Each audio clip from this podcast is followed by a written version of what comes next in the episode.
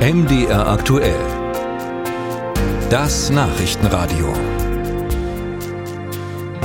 Der Industrie geht's nicht so gut in Deutschland momentan, was an den großen gesellschaftlichen und auch globalen Veränderungen liegt. Fachkräftemangel, immer höhere Preise für Energie und dazu der enorme Investitionsbedarf im Zuge des Umbaus hin zu einer klimaneutralen Wirtschaft um der Industrie zu helfen, unseren Wohlstand auch künftig zu sichern, hat Bundeswirtschaftsminister Habeck jetzt gestern eine 60-seitige Industriestrategie vorgestellt. Und darüber will ich reden mit Gunther Schnabel. Er ist Professor für Wirtschaftspolitik an der Uni Leipzig und extra zu uns ins Studio gekommen. Schön, dass Sie da sind. Ja, vielen Dank für die Einladung.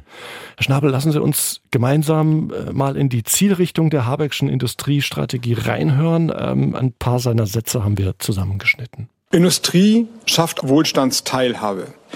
Diese deutsche Industrie steht im Moment enorm unter Druck, den wir im Moment vor allem bei den Energiepreisen sehen. Der zweite Punkt ist die Transformation, also das, was man mit der Veränderung zu einer klimaneutralen Produktionsweise verbindet, hin zu einer CO2-neutralen Industrie. Also der kommende Wohlstand des Landes hängt davon ab, dass wir in Deutschland klimaneutral produzieren, dass wir die Werke, das Know-how, die Kompetenzen, den Maschinenbau, die Kompetenz hier haben. Und der dritte Punkt sind die Standortfaktoren, die die deutsche Wirtschaft unter Druck setzen. Und äh, diese Standortfaktoren sind in großer Zahl Resultat von nicht geleisteter Arbeit der Vergangenheit. Bürokratie, fehlende Arbeitskräfte, marode Infrastruktur. Wenn wir nicht Taktgeber des Fortschritts sind, dann wird er ohne uns stattfinden. Also kommen wir zu einer aktiven Industrie- und Wirtschaftspolitik. So, das klingt jetzt wie ein ziemlich großer Aufschlag und wir wollen das mal durchgehen, Professor Schnabel. Habeck geht es also darum, Wohlstand zu sichern, sagt er, und der kommende Wohlstand hänge von der gelungenen Transformation ab. Ist das so? Kann man das so sagen? Wenn ja oder wenn nein, warum? Ja, es gibt ja grundsätzlich äh, zwei Strategien, Wohlstand zu sichern. Die eine Strategie ist, äh, Rahmenbedingungen zu schaffen, in denen die Wirtschaft florieren kann. Das ist beispielsweise in Westdeutschland nach dem Zweiten Weltkrieg durch die Erhardschen Reformen passiert. Oder Sie können davon ausgehen, dass der Staat äh, mit direkten Subventionen für die Industrie ähm, wirtschaftlichen Fortschritt und Wohlstand garantieren kann. Und je nachdem, welcher Lehre Sie anhängen, würden Sie dann zu dem einen oder zu dem anderen Urteil kommen. Wenn Sie jetzt Robert Habeck da hören, welcher Lehre hängt er denn an? Ja, ich würde sagen, er hängt der sogenannten keynesianischen Lehre an. Er meint, dass über Eingriffe des Staates in den Wirtschaftsprozess jetzt Wohlstand geschaffen werden kann. Ich würde sagen, das ist mit einem hohen Risiko verbunden. Es kann auch sein, dass dadurch, dass die äh, Industrie jetzt auf Kosten der Steuerzahler und wahrscheinlich auf Kosten der kleinen Unternehmen äh, große Subventionen erhält, die Industrie träge wird, äh, dadurch das Wachstum sich weiter verlangsamt und die Produktivitätsgewinne beziehungsweise das Produktivitätsniveau, auf dem unser Wohlstand basiert, weiter zurückgehen könnte. Ja.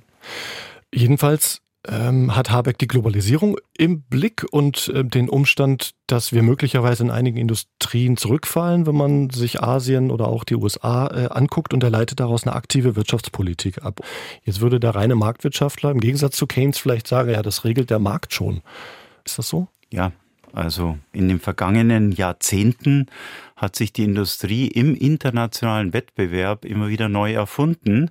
Und daran konnte auch nichts äh, ändern, dass zum Beispiel die japanische Industrie zeitweise subventioniert wurde oder auch die chinesische Industrie zeitweise subventioniert wurde. Wettbewerb ist immer das beste Mittel, dass sich die Industrie neu erfindet, dass sie produktiv ist und fit bleibt. Und dem widersprechen jetzt große Subventionen, wie sie jetzt in Deutschland langsam aber zur Gewohnheit werden, zumindest für die großen Exportunternehmen nehmen. Allerdings machen China und die USA das ja auch so. Die USA haben ja diesen Inflation Reduction Act verabschiedet und der sichert den USA jetzt gerade massive Investitionen, auch im Umbau von Industrie hin zu Dekarbonisierung. Und in China läuft das alles planwirtschaftlich, aber es scheint in beiden Modellen zu funktionieren. Ja, also ob es funktioniert, wissen wir noch nicht. Die Politiken werden jetzt erst auf den Weg gebracht.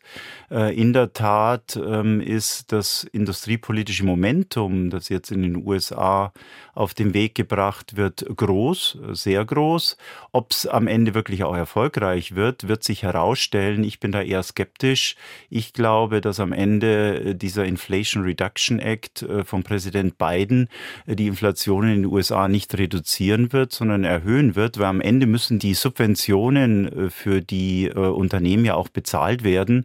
Und wem anders sollte man das anlasten als dem Steuerzahler. Mhm. Wenn Sie also jetzt Herrn Habeck was auf den Weg geben würden wollen, welchen Fehler sollte er unbedingt vermeiden?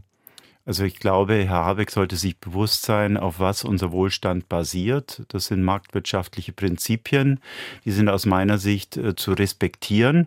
Und äh, wenn er Subventionen gibt, äh, dann würde ich die möglichst gering halten. Ich halte es für gefährlich, ähm, Subventionen an große Unternehmen zu verteilen, auch wenn er jetzt argumentiert, dass davon auch der Mittelstand ähm, profitieren wird. Ich habe die Befürchtung, dass die Subventionen für die Großen zulasten der Mittleren und vor allem zulasten Lasten der Kleinen gehen, weil wenn dadurch jetzt beispielsweise die Inflation oder die Steuerbelastung weiter ansteigt, die Finanzierungsfrage wurde ja nicht eingehend diskutiert, äh, dann wird weiter auf breiter Front die Kaufkraft der Menschen sinken äh, und das werden dann die kleinen Dienstleistungsunternehmen zu spüren bekommen, also zum Beispiel die Restaurants, die kleinen Läden, also Arbeitsplätze bei der Industrie auf Kosten der kleinen Unternehmen zu retten, ist für mich keine optimale Strategie. Und die Finanzierungsfrage ist ja dann mit Sicherheit Thema des nächsten Streits mit der FDP in der Regierung.